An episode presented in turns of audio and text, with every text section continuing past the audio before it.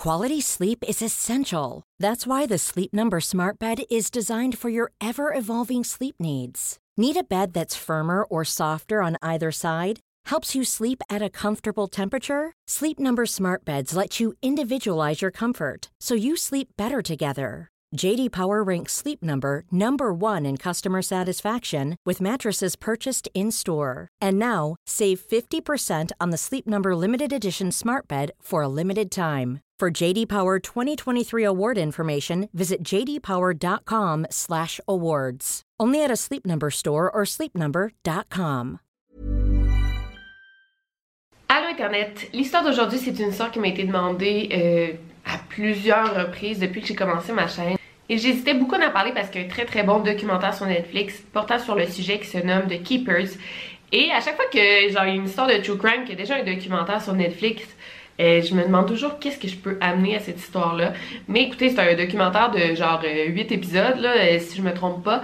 Puis ben en fait, je vais faire un gros résumé, puis c'est tellement une histoire intéressante, puis je trouve ça important d'en parler. Ben écoutez, il y a sûrement des informations qui vont m'échapper, il y a d'autres que je vais répéter, mais je pense que vous allez aimer. Donc allez vous chercher un bon café, un thé, et revenez vite me voir, et on se lance dans la vidéo.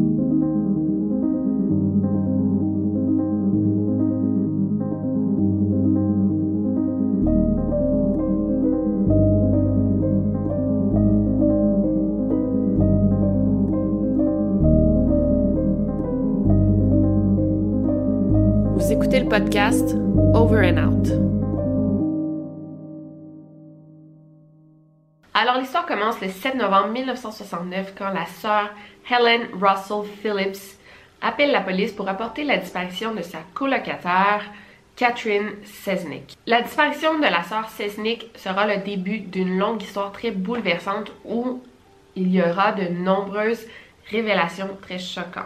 On va commencer par le commencement. Qui était sœur Cathy? En fait, Catherine Anne Sesnick est née le 17 novembre 1942 dans la ville de Pittsburgh, en Pennsylvanie. Elle a trois frères et sœurs et ses grands-parents étaient des immigrants de la Yougoslavie, d'où provient son nom euh, Sesnick, qui est pas un nom américain euh, ordinaire comme on le voit souvent. Cathy euh, étudié dans une école catholique toute son enfance et son adolescence et les religieuses, les sœurs étaient tellement gentilles avec elle que ça l'a vraiment poussée à adorer la religion et d'en faire une carrière. Donc elle a commencé à contempler elle-même de se lancer dans une carrière religieuse. Après ses études, Cathy a déménagé à Baltimore à l'âge de 18 ans et c'est en 1967 qu'elle a fait ses vœux euh, pour devenir elle-même une sœur. Sœur Cathy a commencé à enseigner à l'âge de 23 ans dans une nouvelle école catholique juste pour filles. Et l'école venait juste d'ouvrir ses portes euh, l'année où Sœur Cathy a commencé à enseigner. Elle enseignait la littérature et les arts dramatiques et c'était vraiment une passion pour elle. C'était l'une des meilleures enseignantes. Sœur Cathy était très aimée par les filles, par ses élèves. C'est une prof qui était super dévouée, douce, aimante, mais aussi elle était jeune, donc les jeunes femmes sentaient qu'elles pouvaient se confier à Sœur Cathy, c'était vraiment la préférée à l'école. Et Sœur Cathy, elle avait vraiment une approche un petit peu plus moderne du fait d'être religieuse, d'être sœur. Elle vivait à l'extérieur de l'école avec une autre sœur de son âge, euh, sœur Helen Phillips. Et les deux jeunes femmes pouvaient comme s'habiller en civil un peu les fins de semaine, les soirs. Donc au lieu de vivre à l'école avec d'autres sœurs et toujours être habillée en sœur, ben elle, c'était comme, c'est ça, était comme un petit peu plus euh, moderne si on veut. On peut dire que Sœur Cathy était une jeune femme très très intelligente et elle était très sensible, ce qui la rendait attachante. Mais par contre, Sœur Cathy avait un peu de difficulté à suivre les règles d'être sœur. Comme je vous dis, elle était un petit peu plus moderne et elle avait de la difficulté à suivre des règles genre au pied et à la lettre. Euh, je pense que sa liberté lui manquait un petit peu. Et aussi, c'est très très important de le mentionner, elle avait une relation illégale avec le révérend Gérard Koub, qui était un jésuite qui travaillait à son école, donc un jeune homme lui aussi dans la religion. Et évidemment, quand t'es sœur, quand t'es euh, prêtre, révérend, tu peux pas avoir de relations amoureuses, et encore moins des relations sexuelles. Donc, euh, les deux avaient une relation, comme je vous dis, illégale. Alors Koob et Sesnick étaient les deux profondément amoureux l'un de l'autre, mais ne pouvaient rien faire parce qu'ils avaient fait une promesse à Dieu. Même que Koob a demandé euh, Cathy en mariage avant qu'elle fasse ses vœux officiels en 1967. Ce qui a complètement bouleversé Cathy, mais elle a refusé. Elle voulait vraiment être sœur mais elle restait quand même très amoureuse de Coup. Donc ça devait pas être facile parce que les deux s'aimaient énormément. Ils se voyaient assez souvent dans, en cachette si on veut. Ils s'écrivaient des longues lettres d'amour. Euh, c'est ça, ça devait pas vraiment être facile cette relation et de devoir cacher justement cet amour. Donc pour revenir à la disparition de sœur Cathy, on est le 7 novembre 1969 et Cathy a maintenant 26 ans. Nous sommes le vendredi soir. Elle embarque dans sa voiture.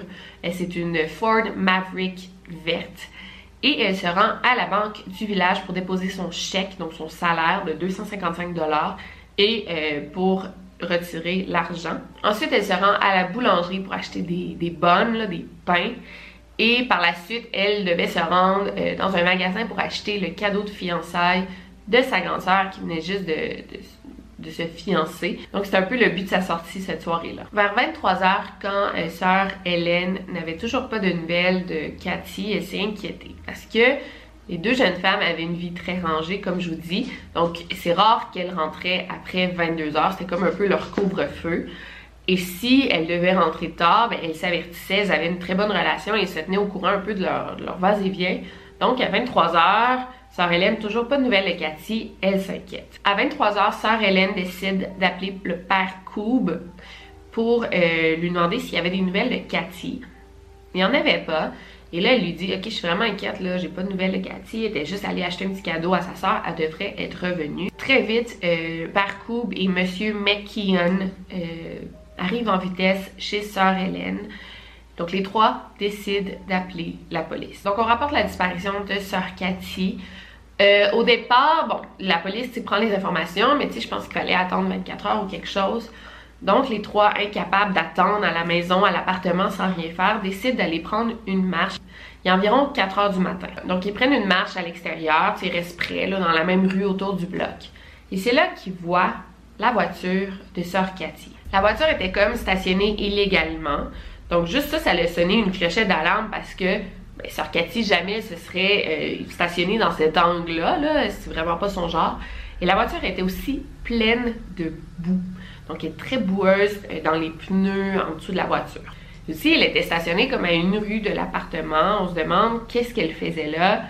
Encore là, il était à peu près sûr que c'était pas Sœur Cathy qui l'avait stationnée. En ouvrant la porte de la voiture pour voir un peu qu'est-ce qui se passait, tout semblait bien aller, il n'y avait pas de traces de violence, seulement que sur le siège arrière, il y avait un parapluie qui était brisé. Mais bon, des parapluies brisés, je veux dire, euh, ça veut pas dire qu'il y a eu de la violence, c'est peut-être à cause du vent, peut-être que Sir Cathy avait son parapluie brisé bien avant cette journée-là. Donc, à part la boue et le parapluie, tout semble bien aller. Donc là, on s'inquiète quand même parce qu'on retrouve la voiture, mais Sir Cathy ne s'est jamais rendue à la maison à bon port donc, on avertit encore une fois les policiers. Les policiers commencent à prendre la disparition de Cathy au sérieux. On fait une fouille des environs pour voir si on ne retrouverait pas un indice quelconque. Plusieurs témoins ont été interrogés. Il y a des voisins du bloc appartement qui ont vu cette voiture à 20h30. Donc, on est sûr que Sœur Cathy était là à 20h30. Ils savent pas si... N'ont pas vu Sœur Cathy en soi, mais à 20h30, la voiture y était déjà. Donc l'auto est un indice très important, mais Cathy reste introuvable. Mais là, on se demande, est-ce qu'elle s'est fait agresser entre le moment qu'elle a stationné sa voiture et la marche jusqu'à sa maison? Donc dans les alentours de 20h30, 20h, 20h30. Mais encore une fois, l'auto est stationnée d'un angle bizarre, illégal. Donc ça aussi, ça, est-ce que c'est Cathy qui conduisait? On ne sait pas.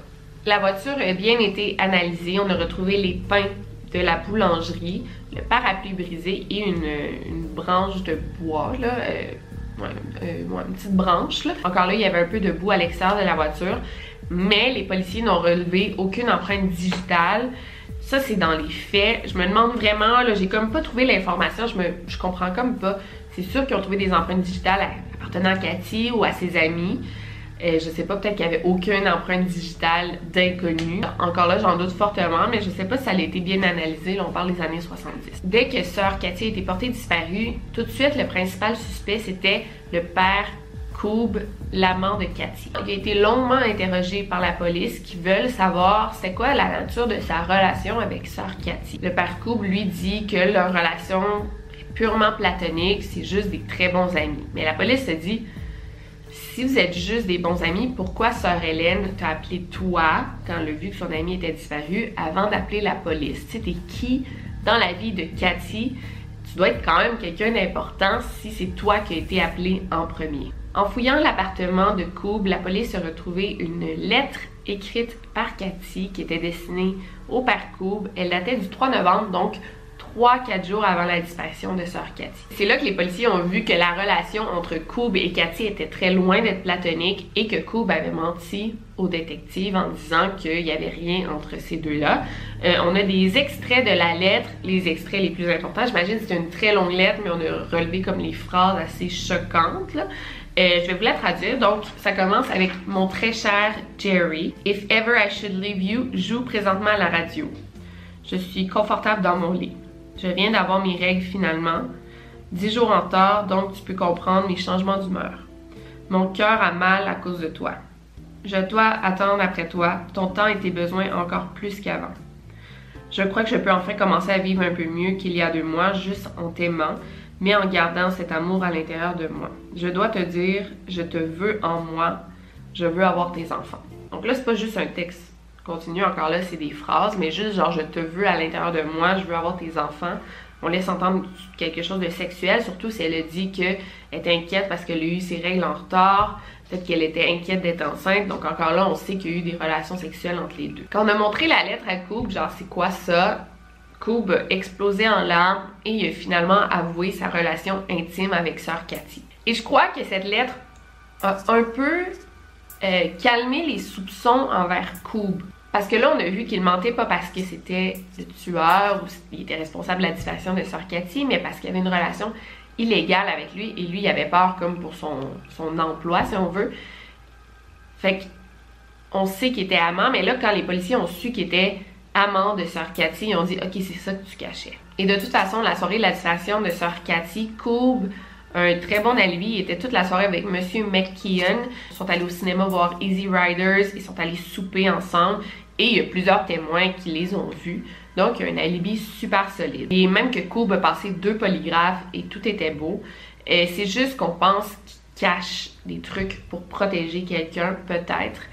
Mais on pense pas que c'est lui le coupable. Donc l'enquête a fait un peu du surplace jusqu'au 3 janvier 1970 quand un père et son fils étaient à la chasse sur un terrain à Lansdowne et c'est là qu'ils ont fait la macabre découverte du corps de sœur Cathy qui était disparue deux mois plus tôt. Sœur Cathy avait des marques de strangulation autour du cou et elle avait comme un gros trou à l'arrière de la tête qui était comme près de cette grosseur-là. L'autopsie a confirmé qu'elle avait été égorgée, mais que ce qui l'a tuée, c'était euh, un gros coup à la tête, probablement fait avec une brique ou un marteau. On peut pas savoir si elle a été violée parce que euh, il y a des animaux qui ont comme mutilé la partie inférieure de son corps, donc c'était vraiment difficile de savoir si elle a été violée mais euh, la façon dont ces vêtements étaient disposés, ça laissait sous-entendre qu'il y avait comme un, background sexuel ou meurtre. Euh, bon, moi je m'imaginais peut-être que, mettons, elle avait la chemise déboutonnée, peut-être des collants euh, déchirés, je sais pas trop, mais on peut penser que oui, il y a eu une affaire d'attouchement sexuel avant le meurtre, mais c'était probablement pas la première raison du meurtre. On pense aussi qu'elle a probablement été tuée la soirée de sa disparition, mais pas à l'endroit où on l'a retrouvée, donc on a dû la tuer et ensuite on a jeté son corps à cet endroit. On a retrouvé son sac à main et quelques vêtements autour de son corps. Euh, le 255$ était manquant, ce qui est quand même bizarre, mais elle portait encore ses bijoux et sa montre qui avait comme une bonne valeur.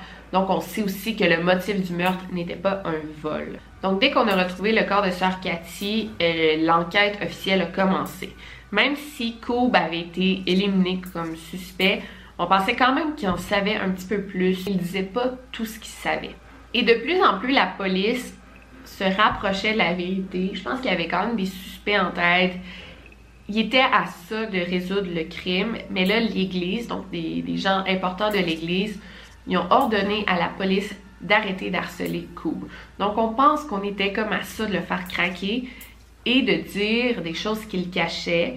Mais quand les prêtres et les officiels de l'Église sont intervenus, ils ont dit arrêtez, genre vous arrêtez tout contact avec Coub et les policiers n'ont pas eu le choix de respecter cette demande. Et justement, à cause de cette intervention, l'enquête serait tombée à plat. C'est un peu choquant de lire ça, mais il faut se rappeler que dans les années 70, l'Église avait énormément de pouvoir euh, dans la société et il y avait même plus de pouvoir que la police. Fait ils pouvaient ordonner des choses à la police et il y avait comme pas le choix de suivre ses ordres.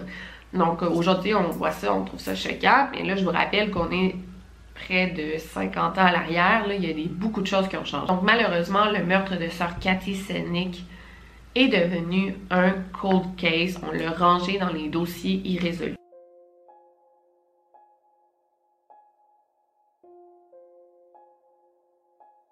Mais là, en 1992, euh, l'enquête comme fait un virage de 360 degrés quand une jeune femme, Jane Doe, a affirmé avoir été abusée sexuellement à plusieurs reprises par l'aumônier de son école secondaire, soit le père Joseph Maskell.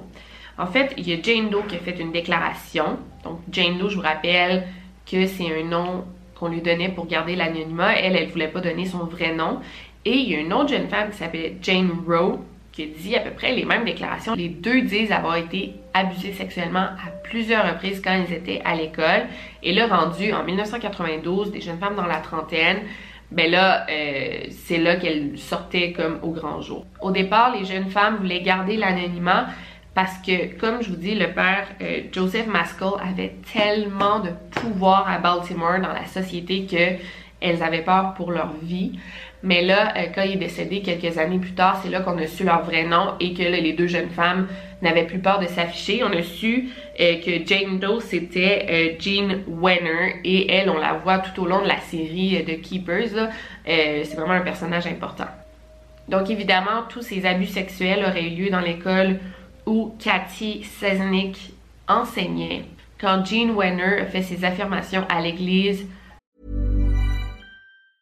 Quality sleep is essential. That's why the Sleep Number Smart Bed is designed for your ever evolving sleep needs. Need a bed that's firmer or softer on either side? Helps you sleep at a comfortable temperature? Sleep Number Smart Beds let you individualize your comfort so you sleep better together. JD Power ranks Sleep Number number 1 in customer satisfaction with mattresses purchased in-store. And now, save 50% on the Sleep Number limited edition Smart Bed for a limited time. For JD Power 2023 award information, visit jdpower.com/awards. Only at a Sleep Number store or sleepnumber.com.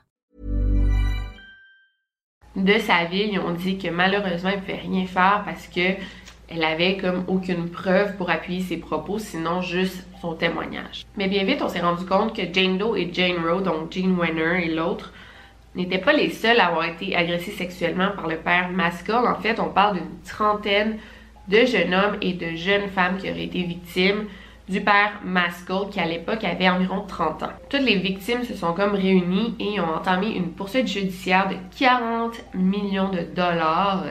Et à cette époque-là, euh, le père Maskell était très important. C'est encore un des prêtres les plus importants à l'église de Baltimore. Quand la liste des abus sexuels est sortie, ce qui était vraiment choquant, c'est que le témoignage de chaque victime se ressemblait, mais la liste des abus est vraiment importante. Là, on parle de relations sexuelles avec pénétration vaginale et anale, donc la sodomie, fellation, cunilingus, administration d'énémas inutiles, euh, hypnose, menace de mort et prostitution. Et dans toutes ces cochonneries, il y avait des policiers importants de Baltimore qui étaient impliqués et un gynécologue qui en fait euh, faisait des consultations aux jeunes femmes pendant que le père Maskell les violait. C'est vraiment dégueulasse à lire. Je vais pas trop entrer dans les détails malgré que j'en ai dit beaucoup parce que là c'est comme, tu sais, euh, c'est l'enquête pour agression sexuelle. Moi je parle vraiment de la mort de Cathy Sesnick. Mais euh, dans le documentaire, on en parle en détail de toutes les horreurs que ces jeunes filles, ces jeunes hommes ont subies. Mais la déclaration vraiment la plus choquante là-dedans, ça vient de Jean Wenner, euh, qui à l'époque des faits avait 16 ans. Et écoutez bien ce qui suit. C'est en novembre 1969 quand le père Maskell a appelé euh, Jean dans son bureau. et il a dit Viens, on va aller faire une promenade en voiture, une balade. Jean va accepter ses ordres. Elle avait été agressée par cet homme-là, fait qu'elle elle voulait pas lui dire non, elle avait peur. Ils ont conduit en silence et c'est là que le père Maskell a amené Jean dans une sorte de dépotoir qui est un peu à l'extérieur de la ville de Baltimore, donc euh, genre en banlieue. Il s'est stationné, Jean et le père Maskell sont sortis de la voiture, l'homme a amené Jean près d'une grosse poubelle, un container de déchets. C'est là que Jean a aperçu un corps sur le sol. En s'approchant, il n'y avait pas de doute pour elle, c'était celui de sa prof, sœur Cathy Sesnick, qui avait disparu une semaine plus tôt. La jeune fille a tellement été choquée de voir sa professeure bien-aimée dans cet état et comme je vous dis, elle l'a reconnu tout de suite parce que la mort venait juste d'avoir lieu. Son visage n'était pas encore en décomposition très avancée et elle l'a tout de suite reconnu. Mais là, Jean a vraiment comme eu un haut le cœur en voyant toutes les larves, donc les vers qui rampaient sur le visage de sœur Cathy et elle a comme essayé de les enlever puis elle a même dit Père Mascot, genre aide-moi, faut enlever les larves dans son visage. Le père très calme, s'est contenté de s'approcher de la petite Jean et lui a chuchoté à l'oreille Tu vois ce qui se passe quand on dit des mauvaises choses sur les gens. L'adolescente a eu tellement peur ce qu'elle a vu cette journée-là, surtout suite à la menace du père Mascot, qu'elle a décidé de ne pas en parler à qui que ce soit jusqu'en 1992. Et en fait, quand euh, il y a eu cette déclaration des vers, des larves sur le visage de euh, sœur Cathy Sesnick, les inspecteurs étaient un peu sceptiques de cette déclaration parce qu'apparemment, en novembre, il n'y a plus de larves, il n'y a plus de vers. Donc là, je dis des larves, je ne veux pas vous montrer une photo, mais des maggots, c'est comme ça qu'on appelle ça en anglais, maggots, que, euh, bon, on retrouve ça sur des corps en décomposition d'animaux, d'humains, bon. donc apparemment, en novembre, il fait trop froid, donc il n'y en a plus. Mais euh, Jean, elle a dit, ben moi c'est ça que j'ai vu, j'ai vu des larves sur son visage.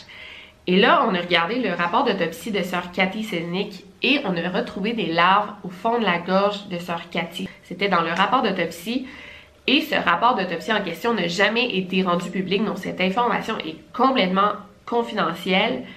Donc, en effet, oui, il y avait des larves en novembre et ça, Jean le savait. Donc, on sait qu'elle n'a pas inventé cet incident. Donc, c'est un peu sur ça que porte le documentaire Netflix, d'ailleurs, de Keepers.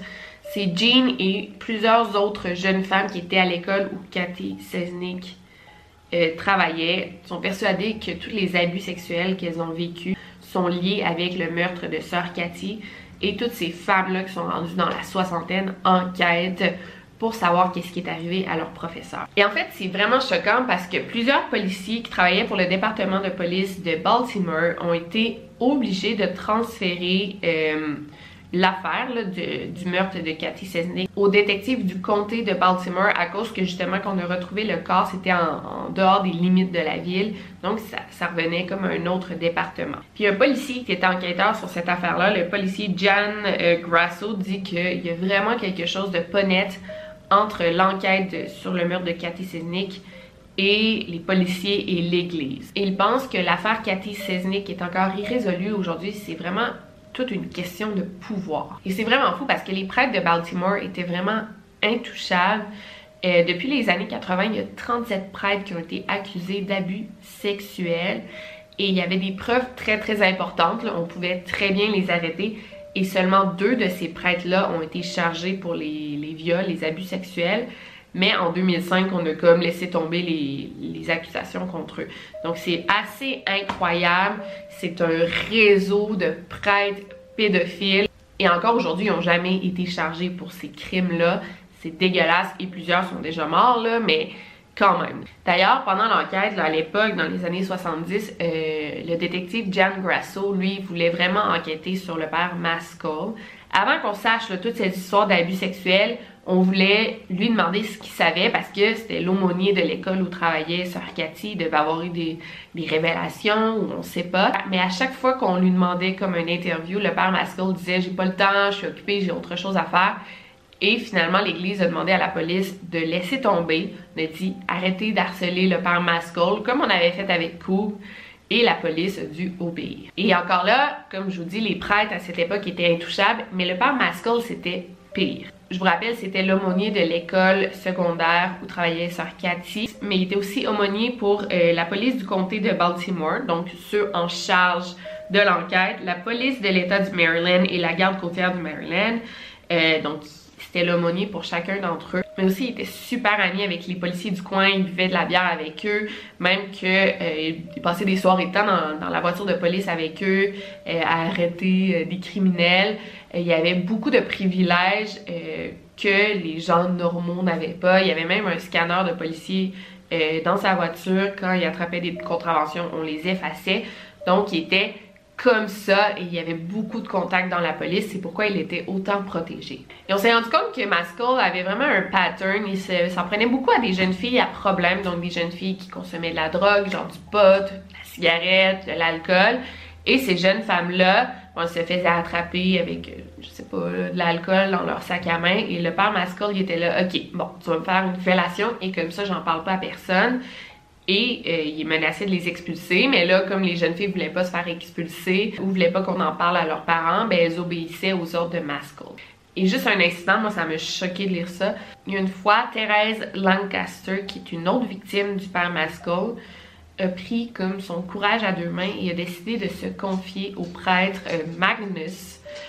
Euh, donc, elle est allée dans le confessionnal et là, elle a tout dit ce qu'elle vivait, qu'elle se faisait agresser sexuellement, par euh, depuis plusieurs mois. Et dans le confessionnal, c'est comme une petite boîte, là, puis t'as comme la grille. Et là, elle racontait ça, elle pleurait. Et elle s'est rendue compte en parlant que le prêtre, Magnus, lui qui lui faisait faire la confession, était en train de se masturber pendant qu'elle racontait ça. C'est dégueulasse. Et là, ça l'a comme... Elle dit, OK, il n'y a personne qui peut m'aider ici. J'imagine même pas, là, tu a dû tellement se sentir seule, c'est fou. Donc comme je vous dis, c'était vraiment comme un gros réseau de pédophiles dans la ville de Baltimore. Ça incluait plusieurs prêtres, des policiers, des docteurs. Et c'était un peu comme le père Maskell qui se procurait les jeunes filles parce que c'était des élèves à son école. Et là, il passait genre à d'autres prêtres et les jeunes filles ne pouvaient juste obéir parce que c'est des gens de pouvoir, elles avaient peur. Donc pour revenir à sœur Cathy Sesnick, quel est le rapport entre son meurtre et les abus sexuels? Parce que sœur Cathy se faisait pas abuser sexuellement, elle était rendue à 26 ans, c'était des pédophiles, fait que ça les intéressait probablement pas. Mais quel est le rapport entre les deux? En fait, sœur Cathy commençait à se douter que les prêtres avec qui elle travaillait, c'était des gros pervers. Une fois, en 1969 d'ailleurs, elle a pris la, jeune euh, Jean Wenner à part après l'école et elle lui a demandé si les prêtres lui faisaient du mal. Et là, Jean, incapable de le dire, là, incapable de dire de haute voix, a juste comme acquiescé. Et là, Sœur Cathy a dit Ok, va profiter de tes vacances d'été, je m'en occupe. Et là, Sœur Cathy, de plus en plus, elle commençait à recevoir plusieurs témoignages de jeunes femmes, jeunes filles qui se faisaient agresser par Magnus et Maskell. Il y a une autre victime aussi qui préfère garder l'anonymat encore aujourd'hui, Jane Doe. Elle raconte que la soirée avant la disparition de Sœur Cathy, elle est allée chez elle pour lui dire toutes les horreurs qu'elle vivait. Et elle était ben, justement à l'appartement de Sœur Cathy. Et là, tout d'un coup, il y a Magnus et Maskell qui sont entrés dans l'appartement sans cogner. Et là, ils ont vu la jeune fille qu'ils agressaient sexuellement et Sœur Cathy. Et ils ont compris que Sœur Cathy était au courant. La jeune fille, Jane Doe, a quitté l'appartement. Et la soirée d'après, Sœur Cathy a été tuée. Donc, Sœur Cathy devait tout savoir ça et sûrement qu'elle planifiait quelque chose pour en parler aux autorités ou quelque chose comme ça. Mais en fait, elle en savait trop et on a préféré l'éliminer. Suite à la poursuite de 40 millions de dollars, il y a eu un énorme procès assez important, mais à cause des lois du Maryland, euh, en cas d'agression sexuelle, faut tu as comme une limite de 3 ans pour dénoncer ton agresseur, sinon ça fait trop longtemps et c'est comme impossible à prouver. Euh, je sais pas si c'est encore les lois comme ça, mais ça l'était à l'époque. Donc malheureusement, le témoignage de toutes ces victimes n'a pas été valide en cours, mais quand même, euh, les policiers ont bien pris en compte les témoignages et l'enquête sur le meurtre de sœur Cathy Sesnick a été réouverte et là, on s'est vraiment concentré sur le père Et dans la même période qu'on a comme réouvert l'enquête, euh, il y a un témoin très important qui a appelé la police euh, et il a raconté ce qu'il aurait vécu en 1991 donc quelques années avant justement cette grosse euh, poursuite. Donc c'est un homme du nom de William Story. Écoutez ça, c'est un homme qui, son métier en fait c'est de creuser des trous pour euh, mettre des cercueils là, donc dans un cimetière. Et il se rappelle qu'en 1991, il y a le père Maskell qui l'a appelé et lui a ordonné de creuser un trou genre 12 pieds par 12 pieds durant la nuit. Donc l'homme a obéi aux ordres du prêtre. Et le prêtre comme sorti une tonne de documents, de dossiers. C'était vraiment beaucoup, beaucoup de feuilles. Et il a tout caché ça sous la terre et on a mis la terre par-dessus et bon.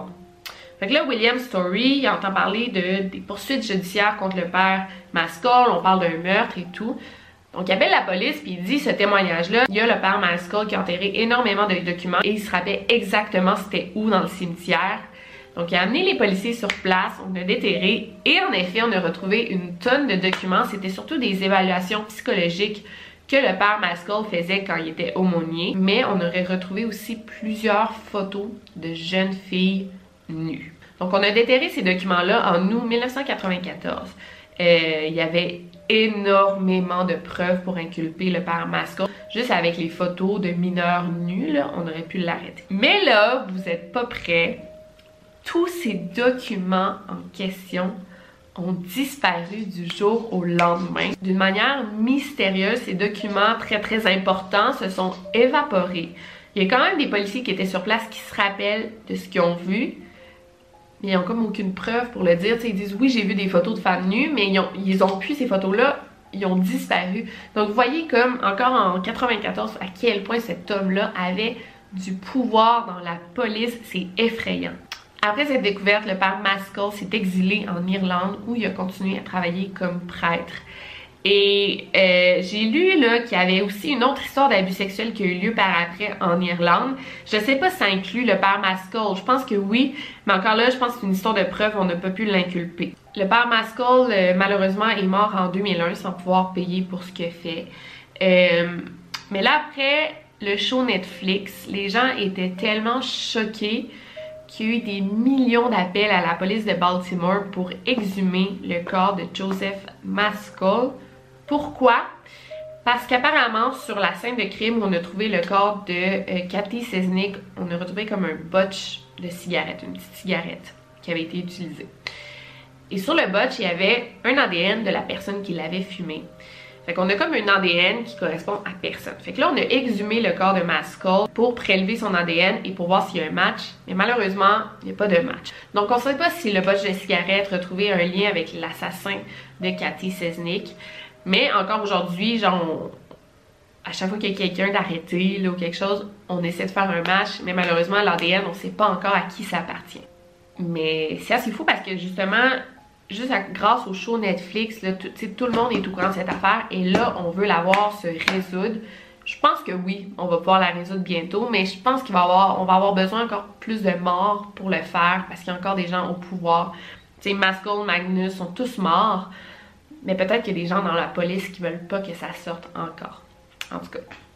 Euh, fait que ça c'est l'histoire de Cathy Sesnick. Je sais qu'il y a sûrement des détails que j'ai oubliés parce que comme je vous dis c'est un show Netflix, c'est un documentaire là, de de comme 15 heures. Là. Je peux pas égaler ça sur ma chaîne YouTube. Mais j'espère vous avoir fait un bon résumé de cette affaire. Euh, encore là, je vous recommande énormément d'aller voir la série sur Netflix de Keeper si c'est pas déjà fait. Je pense qu'elle est disponible dans chaque pays parce que c'est produit par Netflix. Donc, euh, c'était tout pour aujourd'hui. Merci encore à NordVPN d'avoir sponsorisé cette vidéo. Et sinon, je le dis rarement, mais si vous voulez m'encourager d'une manière... Euh, autre, vous pouvez regarder des publicités sur Utip. Je sais qu'il n'y en a pas toujours de disponibles, mais le lien Utip est toujours dans ma barre de description. Donc si vous voulez m'aider euh, financièrement sans avoir à de faire des dons, ben, fallait regarder quelques publicités pour moi. C'est toujours très apprécié. Et sinon, c'était Victoria Charlton. N'oubliez surtout pas de barrer vos portes. Over and out.